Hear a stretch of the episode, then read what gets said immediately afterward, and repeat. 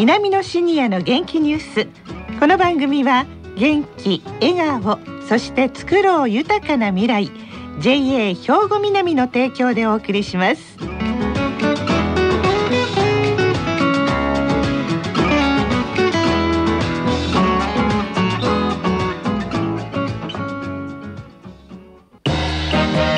皆様の元気生活を応援する JA 兵庫南。近畿最大級の農産物直売所虹色ファーミン。おすすめは JA 兵庫南エリアの新鮮な地元農産物。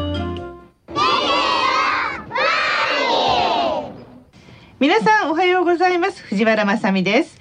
南のシニアの元気ニュースの時間です。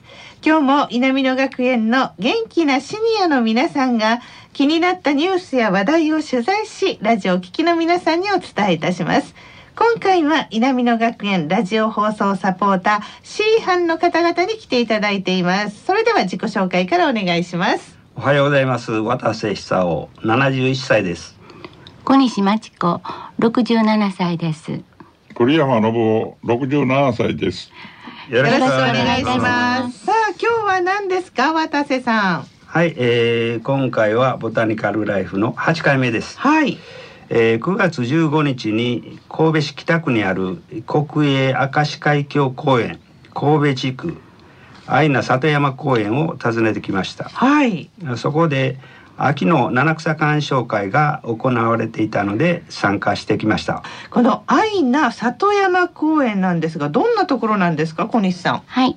私の住んでいる幹の近くに緑が豊かで昔の田舎の暮らしが体験できることに感激しました。はいそんな場所があるんですね。あったんです。びっくりしました。はい、はい、施設の紹介は里山ディレクターの高畑忠さんにお話を聞いてきたのでお聞きください。平成28年の5月に開園しましてまだ3年しか経っておりませんので、まあ、なかなかあの、えー、ご存じない方が多いかと思います。明石海峡公園神戸地区ということで淡路地区と神戸地区2つ合わせて一つの公園になっています、えー、淡路地区の方は非常に美しい大阪湾を見ながらのお花の公園。で神戸地区の方はそれとは逆でして大都会の中の田舎の公園。里地里山の公園ということになっています。まだまだ今5分の1ぐらいしか開園していないんです。コンセプトとしましては里地里山文化を皆さんに紹介するまた体験をしていただくという講演になってます。ので3つのことを考えてます。一つはあの里地里山の昔から維持されてきた美しい風景を再生して保全していくというそれからもう一つはそういう風景が維持されていく中にいろんなあの文化が継承され育まれてきています。そういった文化をもう一度こう掘り起こして、え時代に伝えていく。特にまあこのアイナという地域にしかないものも含めてですねあの掘り起こしていきたいと思っています。で3つ目はですねそういう里山の美しい風景の中で永遠とこう人々がこう培われてきた里山里地にはですねあの生き物がたくさんいるんですね。あの今で言えば生物多様性の保全なんですけれども人とその自然が一緒に作り上げてきた里地里山だからですね昆虫も多いです。カエルも多いです、まあ、そういう、まあ、生き物の保全再生を取り組んでいくと、まあ、この3つがあの本園の、えー、目標で今取り組んで、えー、います。そうか小西さんも知らないはずだまだできてから3年しか経ってないんですね。で新しい公園なんですね。愛名里山公園皆さん覚えてくださいね。これどんなことができるんですか？栗山さん。はい、えー、里山ならではの体験メニューが毎週あって面白いようです。えー、取材した日が9月15日日曜日だったんで、えー、小学校の家族連れが多く来られて、非常に楽しんでおられました。はい、楽しそうだったんですけど、ここのパンフレットにですね、えー、アイナ里山面白植物というのがありましたので、早速聞いてみました。はい。まあタコの足ってのはあの今から赤くなるんですけど草なんですけどもそれがまあゆでだこみたいな感じなのでまあタコの足と。花が咲いてそれから実がついて赤く紅葉していくというこれも絶滅危惧種でしてここが一番明石川の源流なんです。相長ですね。ここからずっと明石川が流れて、えー、あのゴンタナの方に川が流れてます。でまあ向こうはたこ焼きね明石焼きの産地なんですけどうちはタコの足の産地に なってましてここで発生したタコの足の種がずっと明石川を流れてで明石川の河川敷でポツポツ生える、そういう植物なんです。なぜ絶滅危惧種になってるかというと昔は洪水が多かったんですね。あのもう本当。ラジオ関西地域気象情報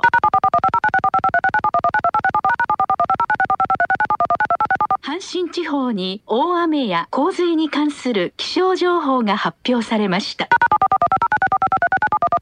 十分ご注意ください。のであの今は明石川でも本当に減ってます。タコの足。植物の写真といえば栗山さん撮れました？はい一応撮れたんですがまだ赤くなる前でタコという感じではありませんでした。ああこれですね。そうですなんか、なんか、タコなしのようにも見えますね。これ赤なったらそうでしょうね。そうですね。ちょっとまた赤くなってません。ブツブツ、ブツブツブツってある実がなるんですね。それが赤くなる。そうそう、それがね。それがタコの足の吸盤のところに似ているという。ああ、そうです。とこなんですね。はい。それがですね、うん、自然農法の田んぼにあってですね、まああの草とかいろいろ青い感じでですね、非常に分かりにくかったです。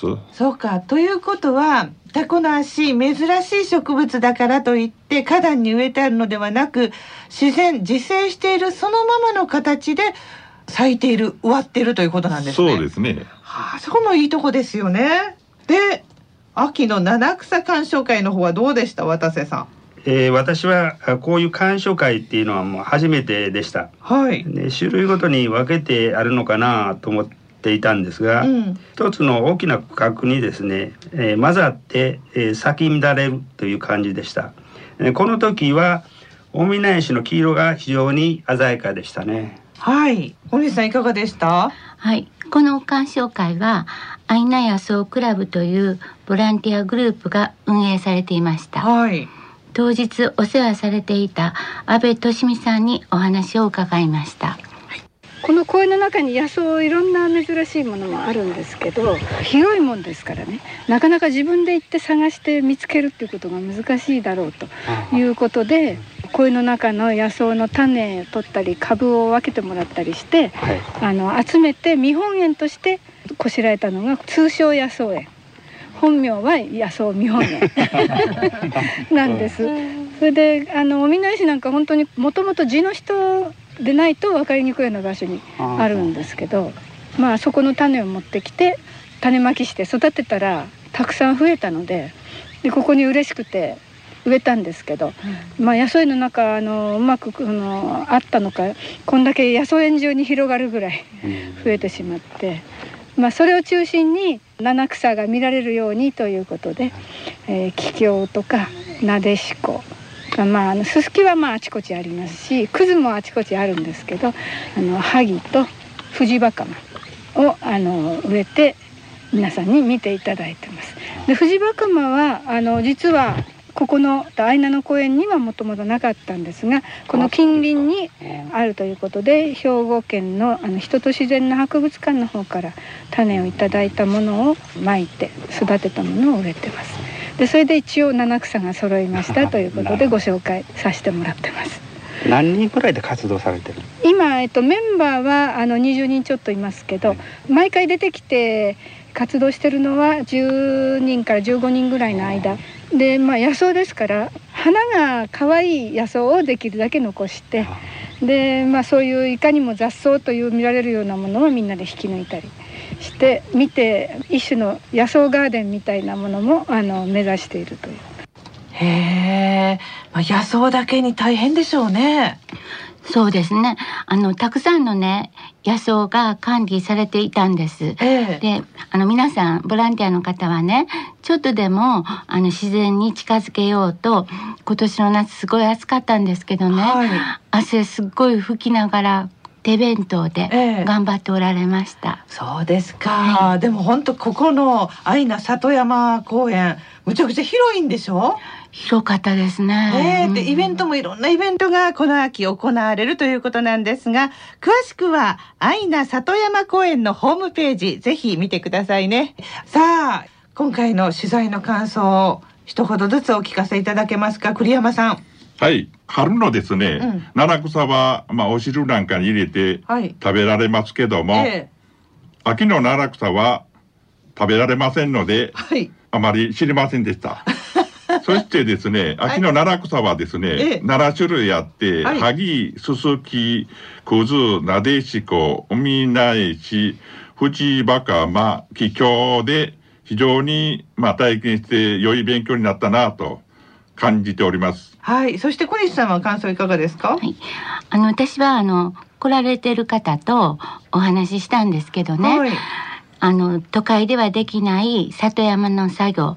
例えば大きいもんやったら田植えとか、稲刈り。で障子張りとかお茶作りとかをあの経験させていただいて、ええ、でそのご褒美にあの収穫されたね新鮮な農作物をお土産にいただいて、うん、リラックスな空間を味わえるって言われてました。それは何よりものお土産ですよね、ね、はい。そして渡瀬さん。はい、え場所的には、えー、幸せの村に隣接しているということでバスの連絡もあるんですが、はい、まあ自動車で行っても高速道路から分かりやすい道でしたね。はい、で中の方ですけどもあの大きな農村舞台っていうのがあってですね、ええ、農村歌舞伎なんかのイベントもあるようですが、はい、他にコーラスであるとか、うん、そういうこともできるような施設になってますね。でまたあの要所要所にこの大きなかかやぶきの屋根の家があってですねあの休憩できるようになってますから非常にこうゆったりと過ごせるような感じでですね、えー、昆虫少年とかね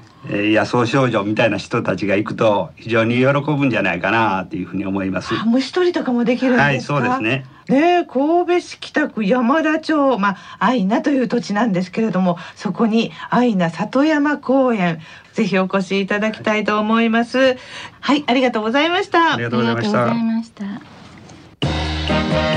皆様の元気生活を応援する JA 兵庫南。